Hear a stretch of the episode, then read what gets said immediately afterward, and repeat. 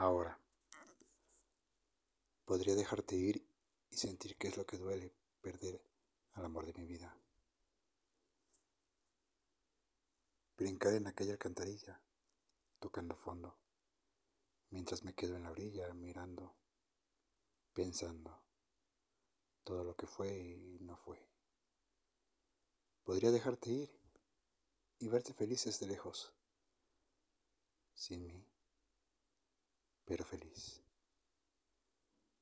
Podría dejarte ir y siento que lo estoy haciendo y no puedo evitarlo. Pues ¿quién soy yo para evitar tal felicidad? Te estoy dejando ir y estoy bien con ello. Pues te miro y te pienso desde lejos y me digo a mí mismo, pues ¿quién soy yo? Ahora, en aquello que es tu mundo, que ya no es el mío. Poema de Elida Oralia.